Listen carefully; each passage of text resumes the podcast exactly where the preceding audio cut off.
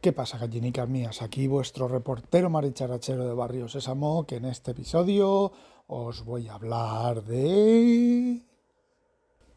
Pues si no habéis leído el título del episodio, del programa, del audio, os quedáis sin saberlo.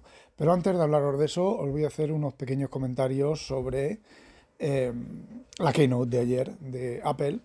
A ver, ya yo ya no esperaba nada. ¿vale? No esperaba en el sentido de que otras veces tienes la emoción de que van a sacar esto, van a sacar lo otro, van a sacar lo de más allá.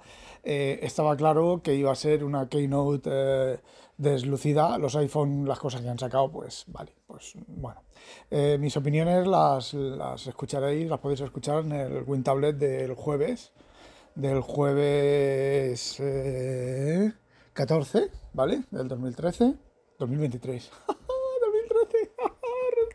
años. Tengo 43 años. ¡Ay, qué jovencito! Ni me había venido a vivir aquí a Holanda. Bueno, gilipolleces. Gilipolleces aparte. A ver, eh, yo normalmente cuando termina la Keynote, eh, primero que no suelo estar con mis amigotes, le hace Wintableteros, no suelo estar con ellos eh, porque meten mucho ruido en la Keynote Mientras está la Keynote, pues mete mucho ruido y yo quiero escuchar la Keynote y enterarme. Básicamente porque yo tengo para escuchar el inglés, Good morning, tengo que eh, prestar mucha atención. Si no presto toda mi atención, eh, no me entero un pijo, ¿vale? Entonces, pero bueno, ayer ya me junté con mis amigotes porque yo ya sabía que ya había perdido el interés, ¿vale? Es que había perdido el interés por completo en la, en la Keynote. Eh, como ya os dije en otro momento, yo a veces pongo el calendario y pongo, me bajo el calendario, el ICAL, el ICS, y lo añado al calendario, incluso el calendario compartido con Inconvenient, para ver los dos sentaditos uno al lado del otro, la, la Keynote, pero mm, no sé, mm, eh, perdida la ilusión, ¿vale? La poca ilusión que me he ido quedando. Y entonces, bueno, pues eh, después de ver la Keynote, con tranquilidad esos vídeos chulis que sacan de la presentación del iPhone, de la presentación de lo que sea que hayan presentado. Luego, eso los suelen poner en la web, los suelen poner en YouTube sueltos y yo suelo mirarlos, ¿vale? Solía mirarlos. Yo pues estaba con mi iPad, o me cogía mi iPad, si había estado en, el Apple TV, en el sofá, pues me cogía mi iPad, me iba a mi, a mi despacho y allí pues los veía tranquilamente. Hacía a lo mejor alguna pausa para ver algún detallito, alguna cosita de esas, ¿vale? Luego también entraba en la página web y miraba los precios, la, presentación de la página web, cómo va desplazándose todo ese tipo de cosas, de hemos presentado esto, hemos presentado lo otro, aunque sean temas que no me interesen.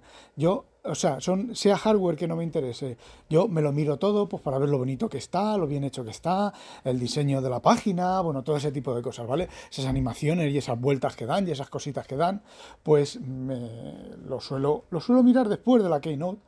O hay veces que al día siguiente, luego suelo prestar atención pues a, 9 to 5 Mac y a otros blogs que van soltando pues las novedades y las cosas que no se han dicho en la Keynote eh, o que se han omitido elípticamente, ¿vale? Se ha hecho la elipsis de omitirla como eh, detalles un poco churrimanguis y, bueno, pues otras cosas que no han dicho y que son interesantes, ¿vale? Bueno, pues ayer no hice eso. Ayer, mm, como tenía abierta la página de precios cuando dejamos de WinTablet, en el, en el Telegram de WinTablet dejamos ya que cerramos la sesión, volví de echar un meo y como tenía la tableta encendida, pues la estuve hojeando las páginas web de Apple, pero así por encima, pasando, fijaos lo que os dije, me fui a la de Sonoma, a la de Sonoma y Gomorra, y estoy mirando ahí las novedades, porque, porque, porque me estaba pensando, ¿vale la pena que actualice a Sonoma? Parece ser que sí, sí que vale la pena que actualice a Sonoma, más que nada porque me va a permitir, eh, yo me compré un Chroma, ¿vale? Para hacer los hangouts y los las entrevistas que hacemos en la Sociedad Hispánica, Jules Verne, pues me compré un croma pues para que no para que se viera bien, ¿vale? Pero el problema es que la cámara del iPhone tiene un ángulo excesivamente alto. Amplio, perdón. Y el croma, aunque es 2 metros por 2 metros, aún se ven los cantos. De hecho, se me ven los cantos de las estanterías y demás. Y lo que no voy a hacer es tener una habitación solamente para el, el, audio y el vídeo y las videoconferencias, porque no, antes destapo el fondo y que me vean el fondo de las estanterías llenas de libros y las estanterías dobladas y el gato por ahí corriendo y la cama del gato y demás.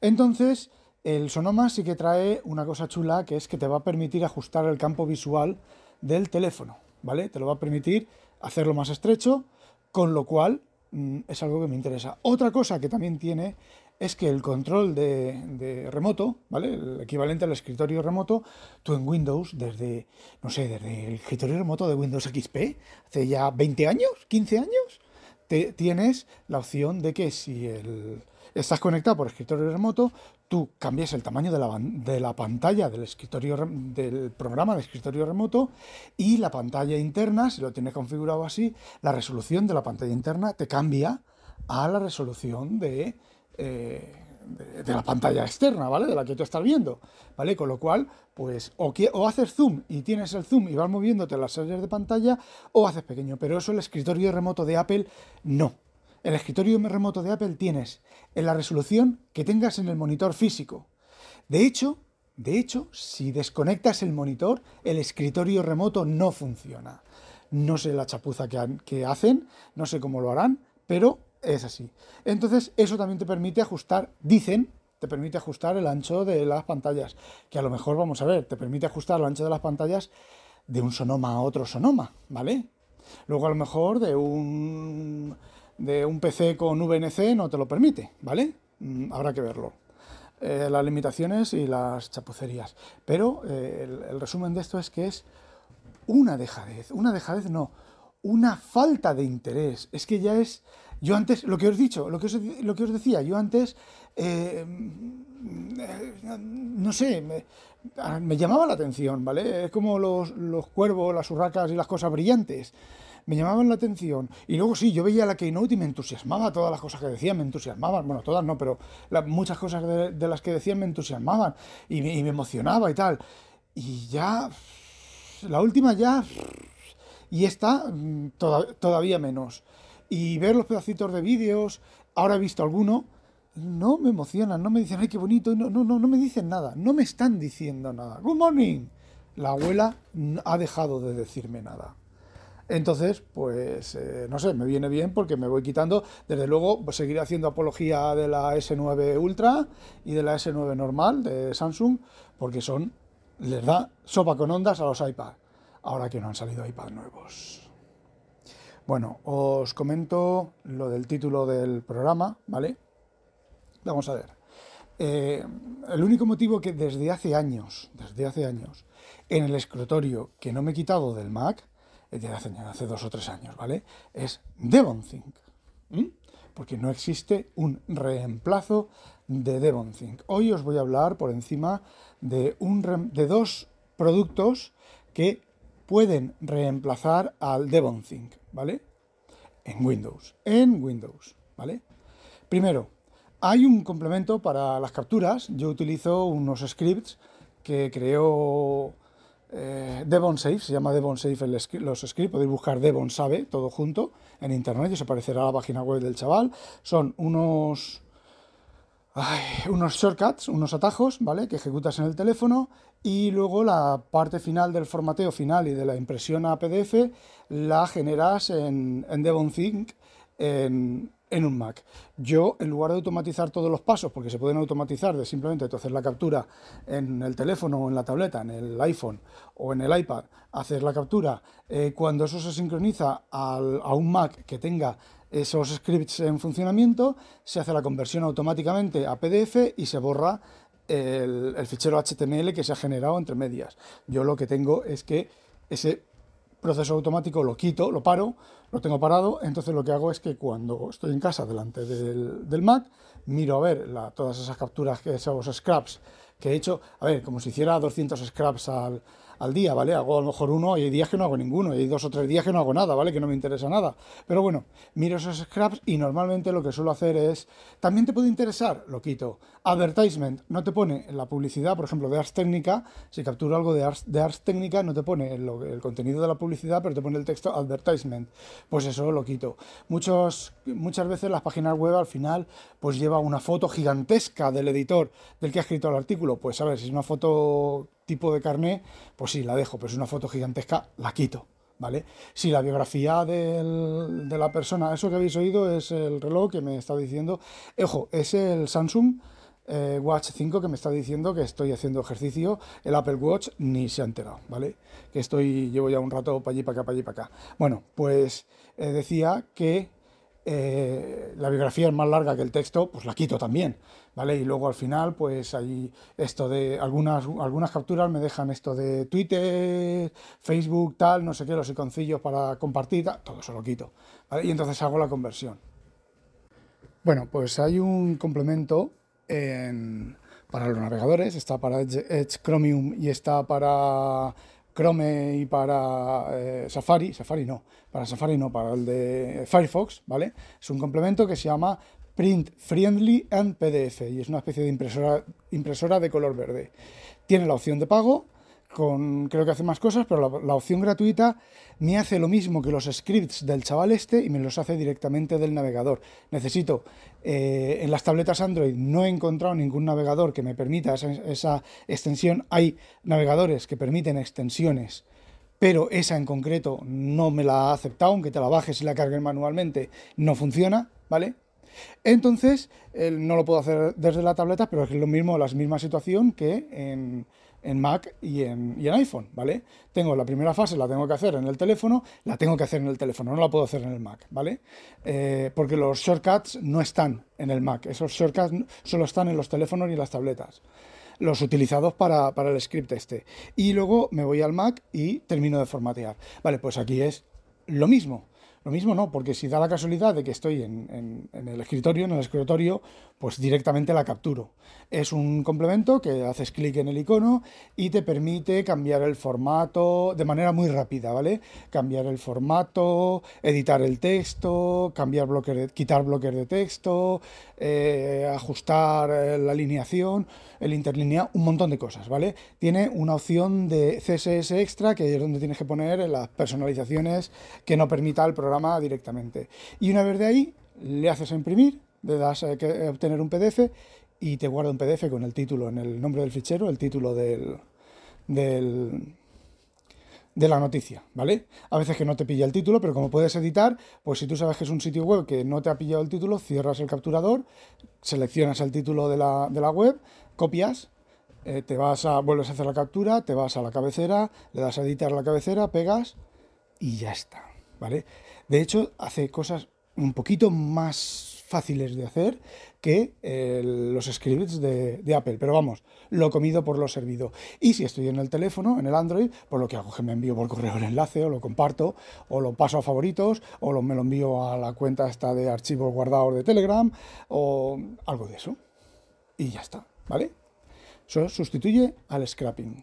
Bien, la búsqueda. Hay un producto que yo hacía tiempo que no había probado, en Windows que se llama DT Search, una D y una T y Search, y te permite indexar enormes cantidades de datos. De hecho, digamos que si habéis probado el DocFetcher, que es una versión open source, pues esto es similar, pero funciona mejor. Es una, una, solución comercial y funciona mejor. Eso sí, la licencia para dos equipos son 300 y pico ñapos. Mm, cosa que no voy a pagar de momento porque tampoco, tampoco es algo que me sea imprescindible. ¿Cuál es la ventaja sobre eh, DT Search?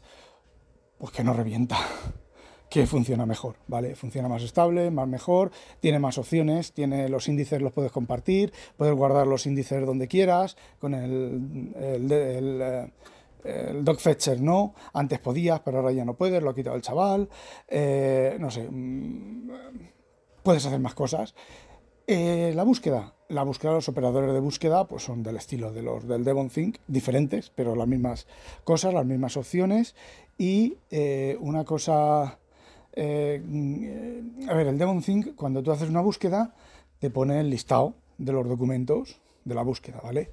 Y si haces clic en un documento, se te abre el documento en, en, la tercera, digamos, en la tercera pantalla, en la tercera ventana, y dependiendo del documento, en casi todos te va al sitio de la primera búsqueda, o sea, te abre el documento y te hace, te inyecta la búsqueda dentro del documento. El DTSearch este, no. El DTSearch este te presenta el documento, también en tres pantallas, pero te presenta el documento solo el texto del documento. Y ahí, si es un PDF, pues sí puedes leer el pedazo de texto, ¿vale? Y tiene botones para hacer clic, clic, clic, clic, vas saltando a las diferentes partes del texto de cada documento. Pero no lo hace bonito. ¿Qué quieres abrir el documento? Tiene un complemento para Acrobat Reader que no me está funcionando, ¿vale? Tampoco le he prestado mucha atención y eh, se supone que te abre la Acrobat Reader y te hace la búsqueda. A mí no me funciona, ni siquiera me abre la Acrobat Reader, ¿vale? Entonces, eh, tiene un montón de opciones de búsqueda y tal. Yo estoy en una prueba de 30 días, he indexado todo el contenido, el mismo contenido que DevonThink en el BTO. La búsqueda es mucho más rápida, pero mucho más rápida, pero claro, no es un sistema visual, es un sistema de indexado. Digamos que esto, la, la funcionalidad y el poder de esto es, son búsquedas en servidores, ¿vale? Son búsquedas, esto es lo, tiene a ver, el producto más barato y más sencillo es el DTC Arch de escritorio, ¿vale? El producto de estrella de ellos es lo mismo, es un motor de búsqueda eh, con búsquedas a través de HTML en servidores, ¿vale? Y habla de no sé cuántos terabytes por segundo de búsqueda, de indexación, de no sé qué y no sé cuántos y patatín patatán. Sustituye el DevonThink perfectamente, ¿vale? El DTC Arch. Eh, de hecho, creo que encuentra más cosas que el DTC Arch. ¿Qué cosas no sustituye del DevonThink? Pues, por ejemplo, no sustituye la concordancia, la, la, búsqueda de elementos similares que tienen relación, la inteligencia artificial, entre comillas, que no es nada de eso. ¿Vale? Genera, tiene un árbol, el, mismo árbol de palabras que tiene guardado como índice, lo que hace es, bueno, pues recorre las ramas para em, cercanos, palabras cercanas y te relaciona documentos que tienen las mismas palabras cercanas. No sé si usa diccionarios, eh, diccionario no, joder, eh, tesauro, eh, no sé si utiliza sinónimos y antónimos para sinónimos para buscar palabras similares. Eh, no lo sé, sí que sé que es bastante potente, ¿vale? Pues esto el, el DTC Arch no lo tiene, o por lo menos mm, de momento no lo he visto. Entonces, a ver, con eso en Windows y en los navegadores solucionas, resuelves los mayores problemas de, de DevonThink, ¿vale? Los mayores problemas no, reemplazas DevonThink. No de manera óptima, pero, mm, por ejemplo, el capturador de, de, webs, el scrapeador de webs, pues a mí me gusta más que la manera de hacerlo de DevonThink. Lo que pasa de, con los scripts y todo, y todo el rollo, lo que pasa es que también estoy hecho a lo de DevonThink y voy rápido, voy es, eh, muy rápido. Entonces, por ejemplo, eh, como siempre escrapeo de las, más o menos de las mismas páginas, pues ya me sé eh, las técnicas que tengo que buscar, advertisement, podría incluso hacerme scripts podría hacerme utilizar el, lenguaje de script de eh, DevonThink para automatizar todo eso. Mm, no me ha valido la pena nunca en ningún momento. Y bueno, con eso os estoy diciendo que nada me ata a macOS, ¿vale? Eh, os comenté que no me funcionaba lo de la cámara, lo de poner la cámara encima, y no me funcionaba, solo me funcionaba poniendo el cable y encontré eh, cuál era el problema, ¿vale? Pero eso, la solución a eso era culpa mía, ¿vale? La solución a eso os la cuento en otro audio. Vale, no olvidéis, sospechosos, habitualizaros a Demonix.